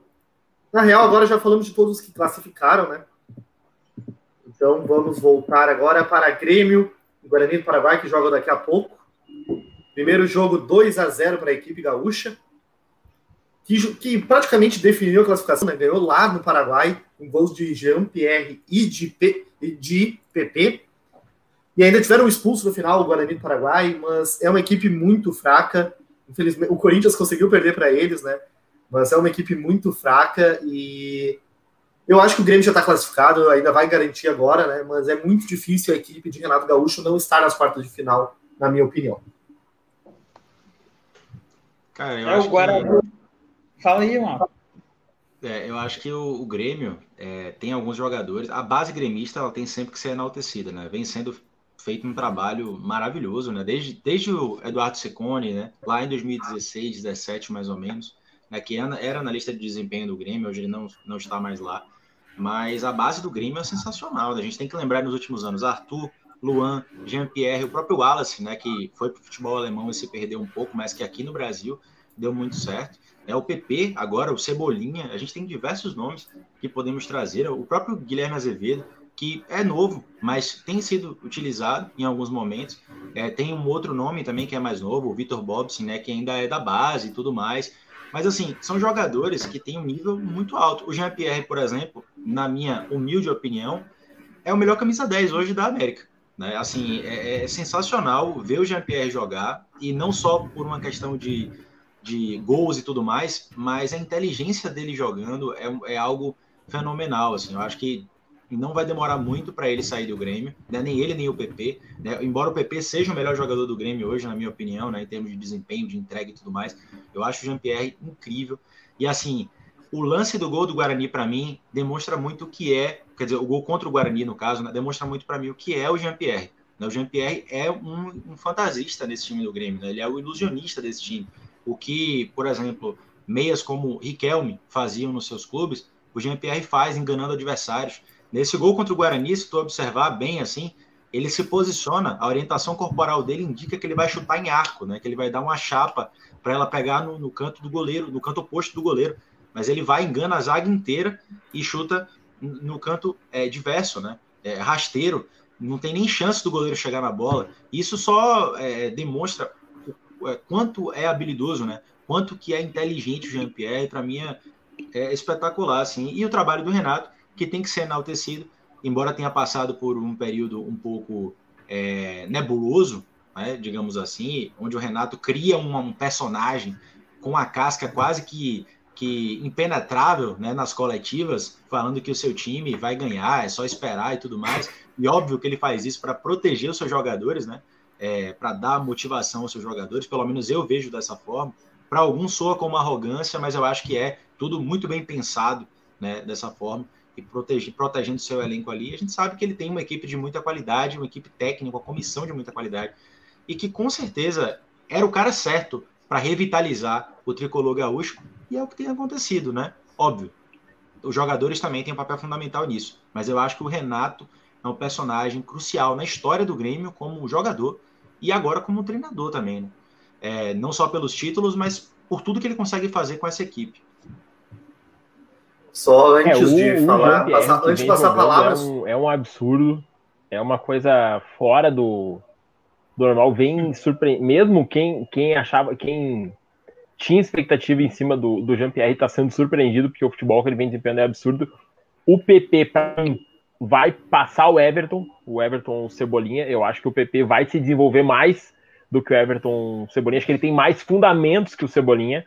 Então, e tá encaixando, né? O time do Grêmio tá encaixando, assim como a gente comentou do Palmeiras, que tá engrenando na hora certa, o Grêmio é o outro time que tá engrenando na hora certa. As peças estão se encaixando, o time tá jogando bem, o Renato ajeitou o time. Eu sou um que cheguei no momento que eu tava desconfiado se ainda tinha o Renato ia conseguir tirar, porque às vezes a gente sabe que esgota o treinador consegue tirar da equipe. Eu cheguei a desconfiar que talvez o Grêmio não conseguisse ir além com o, com o Renato, né? E, mas o Renato calou a boca de todo mundo, o time voltou a jogar muito bem, vem jogando absurdamente bem. O, o futebol que o Grêmio vem jogando é muito bom. E mesmo quando o Grêmio não vem fazendo um, não vem fazendo um grande jogo, o Grêmio tá ganhando. Né? Não foi a questão, por exemplo, do, do, do, jogo da Libertadores, na primeira partida contra o Guarani, mas, por exemplo, o Grêmio jogou contra o Goiás no início dessa semana, um jogo atrasado do, do Brasileirão, e o Grêmio não fez uma partida espetacular, o Grêmio teve problemas, mas ganhou. E a gente sabe que é o importante. O grande time é aquele que, mesmo quando nenhum time joga todas as partidas de forma espetacular, mas tem que ganhar. E o Grêmio vem fazendo isso, vem ganhando, inclusive quando não vem fazendo um grande papel, vem conseguindo ganhar. E aí, quando faz um grande papel, é sai da frente que o time está encaixado e vai em busca do, do Tetra. Antes do Matheus só passar a escalação do Grêmio, que já foi definida, o jogo é daqui a pouco, daqui a 15 minutos e é com Vanderlei no gol, Orejuela, David Braz, Rodrigues e Cortez, Darlan, Lucas Silva de volantes, no meio-campo ali, Luiz Fernando pela direita, Jean-Pierre pelo meio, PP pela esquerda, com o Churim, o centroavante desse time. Esse é o time escalado para o Renato Gaúcho para o jogo de logo mais. Pra... Matheus vai falar alguma coisa? Temos eu vou falar rapidamente. Falar Vou falar rapidamente porque eu já comentei sobre o Grêmio antes, né? Sobre a questão do tempo de trabalho do, do, Renato, a questão dele conhecer o grupo e tudo mais, as virtudes. Que eu vou falar aqui rapidamente é a questão da defesa do Grêmio.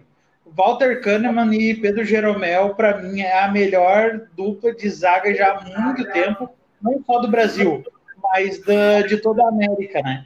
Então, é uma virtude essa dupla de zaga que agora o Renato, inclusive, está conseguindo substituir alguns determinados jogos com David Braz, com Paulo Miranda, com Rodrigues, e não está perdendo a qualidade. Mas quando jogam Walter Kahneman e Pedro Jeromel, pode jogar, pode botar até um cavalete no gol, né? Que não, não sai gol.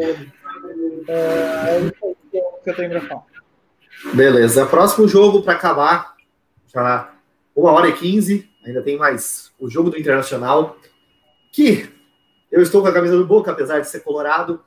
1 a 0 Boca Juniors aqui no estádio Beira Rio. Beira Rio que estava muito judiado por causa da água, né? Choveu muito aqui em Porto Alegre no dia de ontem. E com um gol de Teves e uma cagada sem tamanho de Zé Gabriel e de Wendel, 1 a 0 Boca, jogo ruim, sinceramente, jogo feio. E o próximo jogo é na próxima quarta-feira, nove e meia da noite, lá na La Bombonera. O que temos a dizer sobre isso antes de mostrar os confrontos de quarta de final e encerrar o episódio de hoje? Cara, eu acho que se a gente falou de Abel quando estava falando de Palmeiras, não tem como não falar de Abel né, quando a gente fala de internacional. Só que esse, no caso, é o Abel que está dando errado. Né? Porque a contratação já foi equivocada, o nome foi equivocado, é, uma, uma justificativa bizonha da, da diretoria para ter contratado o Abel, nah, porque ele ganha Grenal, né? Sinceramente, eu sei que o Grenal é o maior clássico do país, né? Pelo menos na minha opinião. Mas realmente não dá para enganar os torcedores e achar que só tem trouxa né, na torcida do Colorado. Não dá. O Abel vem fazendo péssimos trabalhos. E assim, ele, o curioso é que ele usa o mesmo sistema é, que o Kudê já utilizou, e eu estou falando de estrutura, tá, pessoal? Esse 4-1-3-2, mas o time, as funções são completamente diferentes, né? Não, não há mais o maestro Kudê ali no banco para poder orquestrar esse time.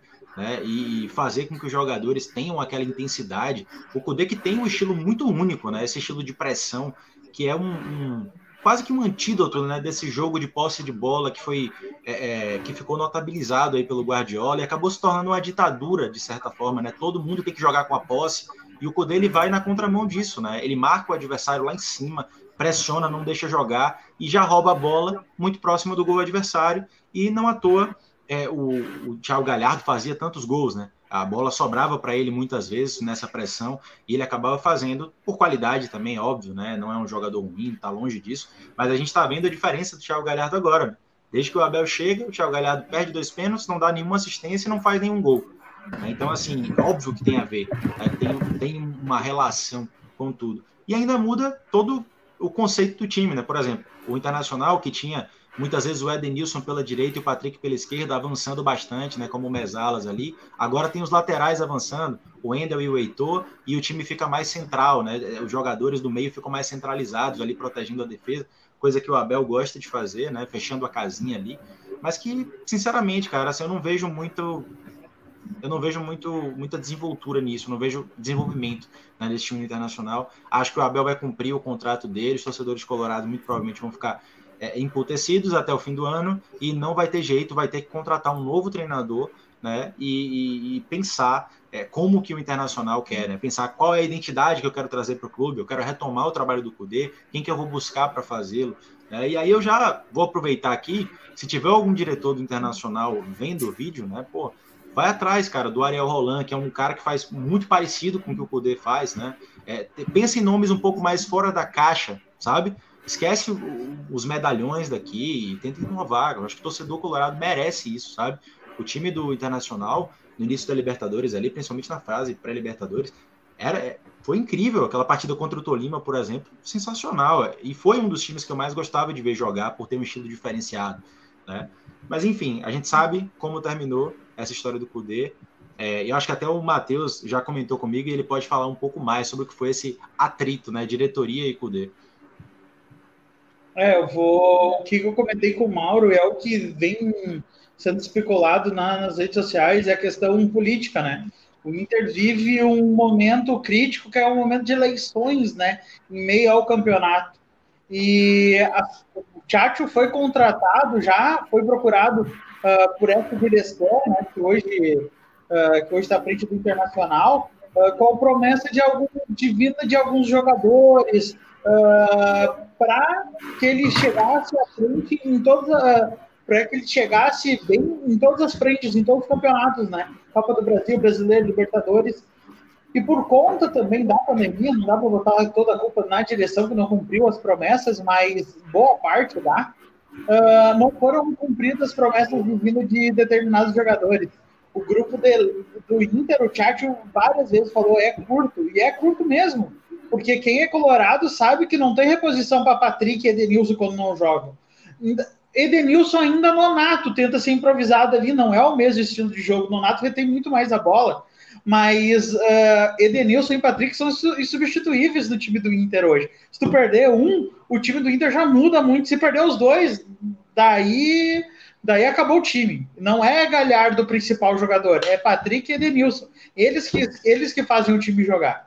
E a questão é o seguinte: uh, quando o Tchatcho se mostrou insatisfeito, começou a se mostrar insatisfeito, que o, o Alessandro Barcelos, que hoje concorre à presidência do Inter, foi tirado do, do, do departamento de futebol, uh, deveria ter sido feito entre todos os movimentos, todas as chapas que iam concorrer à presidência do Internacional, deveriam ter sido uh, se unido, né, se reunido, no caso, e juntas ter entrado no consenso para um nome, um nome para para poder treinar o Internacional. Mas não, o, a, a, atual direção do Internacional definiu que não, Abel Braga é um bom nome, ganha Grenal, Abel Braga é um bom nome, por quê? Porque tem o carinho do Internacional. É um dos técnicos que mais uh, treinou o clube, é o técnico que ganhou Libertadores, é o técnico que ganhou Mundial, então vamos trazer ele, porque o, a torcida pode ficar puta, mas não vai ficar tanto porque vai lembrar da história do Abel.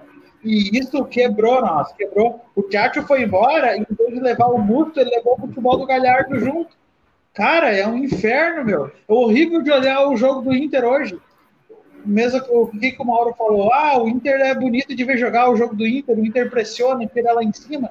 Cara, hoje o time do Inter não tá jogando mais nada, nada. Cara, é, é fogo de horror. Eu acredito que, eu sou colorado, tá? Eu acredito que o Inter não vai passar pelo Boca Juniors.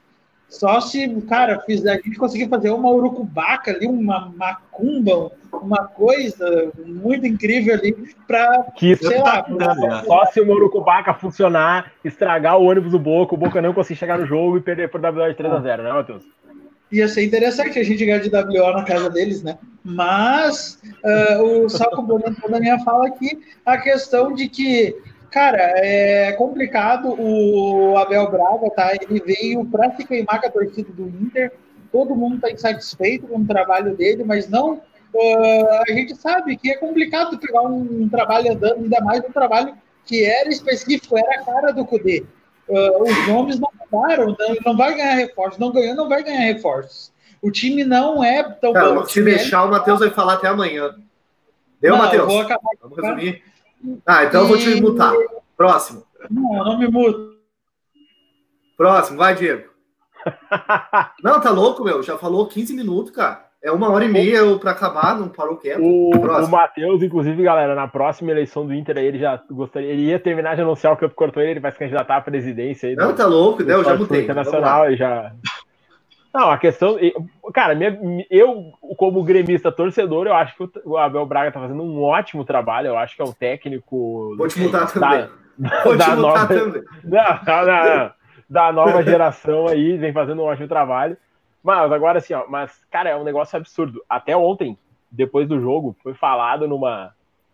O pessoal que é aqui, que é do Rio Grande do Sul, vai saber da, da Rádio Grenal, cara, eu tava escutando e pessoal comentando, tipo, que o Abel Braga era um bom técnico porque ele tinha ganho o Grenal do século. Faz 30 anos. Entendeu? Então, tipo, cara, não tem como tu usar esse argumento, entendeu? E aí o pessoal, porque ele tem identificação com o clube. Mas aí quantos técnicos têm identificação com o, clube? O Luxemburgo também tem. Tá... É, tem que ver se o né? trabalho tá, tá dando certo, entende? A questão é o trabalho não tá rendendo, tá nítido que não tá rendendo o trabalho do Abel Braga, o Flamengo se desenvolveu depois do, da saída do Abel Braga, chegada do, do Jorge Jesus. Chegou ali dois, três jogadores a mais. Ok, chegaram dois, três jogadores a mais. Mas não é isso que fez essa diferença tão gritante de trabalho. E aí, sinceramente, na, na, na minha visão, o que fizeram com o Abel Braga foi uma, uma, uma sacanagem.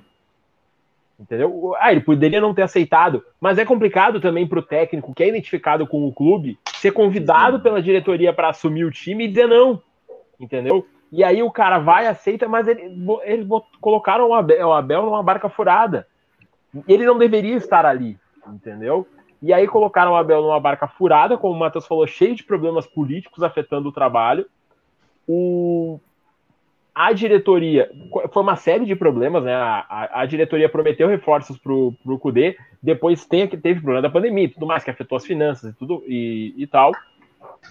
Além disso, tem a saída do Alessandro Barcelos, que era um vice de futebol, então começa a virar uma bagunça. E aí tá esse, essa confusão toda, nem aconteceu ainda a eleição do Inter, vai acontecer. O D'Alessandro, por exemplo, já falou que sai dia, que 31 de dezembro está indo embora. A temporada vai até fevereiro, dia 31. E a, o, o D'Alessandro, que durante um praticamente o um ano inteiro foi reserva do Inter, entrava em situações específicas. Agora, com o trabalho do Abel Braga, ele virou o homem do meio-campo. Ele, é o ele, é o, ele é o cara que comanda o meio-campo. Faltando um mês, ó. Hoje é dia 3 de dezembro. Então faltam 28 dias para acabar o contrato do Alessandro. Ele foi reserva a temporada inteira, faltando 28 dias, ali 30 e poucos dias, ele vira titular do time. É, esse é o retrato da bagunça que está o, o time do Inter. Para encerrar, só para falar que o São Paulo é o novo líder do Campeonato Brasileiro, não tem a ver com Libertadores, mas fez 3 a 0 no time do Goiás, lá em Goiânia, com gols de Igor Gomes, de Brenner e de Hernanes. Então, o São Paulo, nesse momento, com um jogo a menos em relação ao Atlético Mineiro, está dois pontos à frente do time do Galo. Então, com 44 pontos, nesse momento, o novo líder do Campeonato Brasileiro é o São Paulo. De Diniz, surpreendentemente. Meus amigos, para encerrar, para acabar esta eu, eu, história, eu, eu, não vou falar de internacional mais hoje, já temos feito de internacional. E só semana que vem eu vou voltar a falar de internacional. Ó, eu quero só falar que eu assino agora, tá? O Grêmio campeão da Libertadores, o São Paulo campeão brasileiro. Se o Inter ganhar a Copa do Brasil, eu aceito, cara. que já foi eliminado, então não tem título. É só isso, é a piada. Mas vamos lá, porque o Lisca doido é aqui ah, colorado. Eu tenho, eu, tenho, eu tenho, uma informação interessante para os colorados aí que estão muito preocupados com o trabalho de Abel Braga, que o contrato do Abel Braga previa que caso, o contrato dele vai até o final da temporada, é fevereiro, né? E o contrato dele previa que ele, se ele ganhasse um título, seja a Copa do Brasil, Libertadores ou Brasileiro, o contrato dele seria renovado automaticamente até o final da temporada de 2021. Aparentemente, para tristeza ou felicidade, depende do seu ponto de vista, amigo colorado, esse contrato não será renovado. Gaúcho não entra, não, né? É, que até fevereiro, né? Aí o Gaúcho não, tem, não começou. Ah. Mas, Mas vamos faz, lá. Faz um tempinho também, faz um tempinho também. Acho que nem isso estão levando esses últimos tempos. Meus amigos aí. Obrigado, Catraca. Obrigado pela mensagem. Mas vamos lá. Chuva, André. Suas considerações finais, principalmente agradecer ao Mauro pela participação. Era para ser até uma hora, mas nossos amigos Diego e Matheus, eles não sabem calar as suas bocas. Simplesmente isso, que eu falaram mais do que eu. Eu tentando cortar aqui, não tinha como, não. Não é mais forte, né? Não é mais editado. Os caras falam, falam, falam, falam. Não tem mais o botão de mutar as pessoas, mas agora eu já aprendi a mutar o Matheus. Então, isso aí a gente já vai fazer nos próximos. E agradecer mesmo a participação. O trabalho é muito bom, o trabalho do canal de vocês é muito bom, de verdade. E é bom essa conexão aí lá com a Bahia, aí a gente já entrevistou ah. gente do Paraná, do Rio de Janeiro, até lá do, do Pará a gente já entrevistou, então é muito bom isso, e realmente é muito bom o trabalho de vocês, e que essa parceria só cresça, vamos chamar de novo aí, vamos fazer essa parceria aí, que eu acho que tem tudo para dar certo. De verdade, agradecer pela participação. Claro, eu vou, eu vou, eu vou falar um pouco aqui que, assim, meu, minha prolixidade acabou contribuindo um pouco, né, para que a live tivesse um pouco mais de tempo. É, aí vou até me solidarizar com os companheiros que também falaram bastante, mas foi muito bom o debate, é sempre muito bom estar falando de futebol. Já falei com o Matheus no privado. Futebol é uma cachaça, né, que a gente aprecia uhum. muito, então a gente acaba é, ficando bêbado mesmo, não tem problema, né, e é até saudável que isso aconteça né, o tempo todo inclusive. Mas, enfim, é, agradeço a vocês pela oportunidade de estar aqui falando sobre futebol, que é um esporte que eu particularmente amo e todos, os, todos do Los Futebólicos amam também. E dizer a vocês que as portas estão abertas, né? É, tanto para participar aqui, quanto para vocês participarem lá também, viu? Agradeço imensamente e espero que vocês continuem e sigam fazendo um trabalho, o trabalho de vocês é muito legal.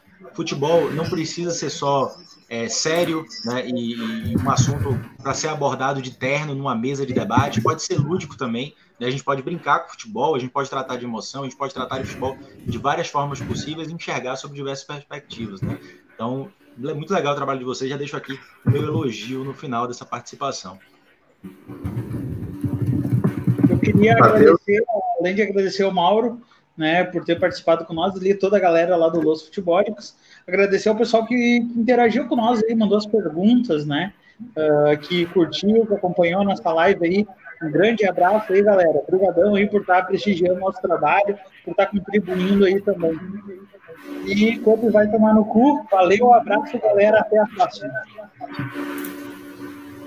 Matheus aí, revoltado, mostrando toda sua revolta, vai ser multado de novo, não sabe, vai capaz de ser quicado da nossa live aí, sem para quicar ele sem pestanejar. Eu queria agradecer a presença, a presença do Mauro aí, por estar aí com a gente. A gente sabe que a gente vai falando, falando e, e não para, ainda mais quando é um assunto que todo mundo que todo mundo gosta, né? Não só o futebol, mas Libertadores é uma coisa que mexe com todo mundo. É o é um, campeonato, é um campeonato diferente, é um campeonato que mexe ali com a, com a parte emocional da gente. Tem muito também a questão, uh, diferente de outros campeonatos, a Libertadores tem muita, uh, muito do, com, da contribuição para os próprios jogadores, para os times, é a parte emocional, né? Às vezes a parte emocional da Libertadores, inclusive, se sobressai a parte tática, a parte técnica, a gente vê muitas vezes os times, como a gente até comentou aqui, times inferiores, às vezes, a gente tem uma expectativa muito grande em determinada equipe, que em outras situações, daqui a pouco, em outros campeonatos, isso não aconteceria, e na Libertadores isso acontece. Então, agradecer o pessoal que, que, nos acompanhou, o pessoal que mandou mensagem aí, que deixou, sua, que deixou seu like, que já está inscrito no canal, pedir para o pessoal acompanhar também o trabalho lá do Mauro e do, e do resto do pessoal. E falar que eu me senti um voo durante bom, um bom período dessa live. Eu fiquei sem o retorno exclusivamente do Cup, que era o nosso âncora aí. E eu me senti um piloto de avião sem contato nenhum com a torre. Eu fiquei sem, sem imagem, sem áudio do Cup. Eu adivinhava o que estava acontecendo pela reação do Matheus e do Mauro. Então foi um momento emocionante da minha vida. Tá me ouvindo agora, Diego? Agora estou ouvindo cara, e te vendo. Olha que coisa bonita, né, cara? Cara, agradecer então, pessoal, principalmente vocês aí que estão nos escutando por uma hora e meia. Agora, jogo do Grêmio aí rolando. Agradecer ao Mauro de novo, Matheus, Diego. Lembrando, esse áudio todo vai estar no nosso Spotify, nosso Anchor, então vocês podem ouvir todo o programa. E o vídeo também vai estar disponível. Depois é só que, se vocês quiserem olhar alguma parte, relembrar, relembrar algum ponto, também vai estar disponível para vocês. Obrigado a todos e nos vemos amanhã, eu acho, né? Amanhã tem live com última divisão falando de Série C e Série D. Então a gente não para, é uma loucura aqui. Amanhã, 9 horas da noite, estamos de volta. Valeu, pessoal. Até a próxima. Manda a letra. Manda a letra. E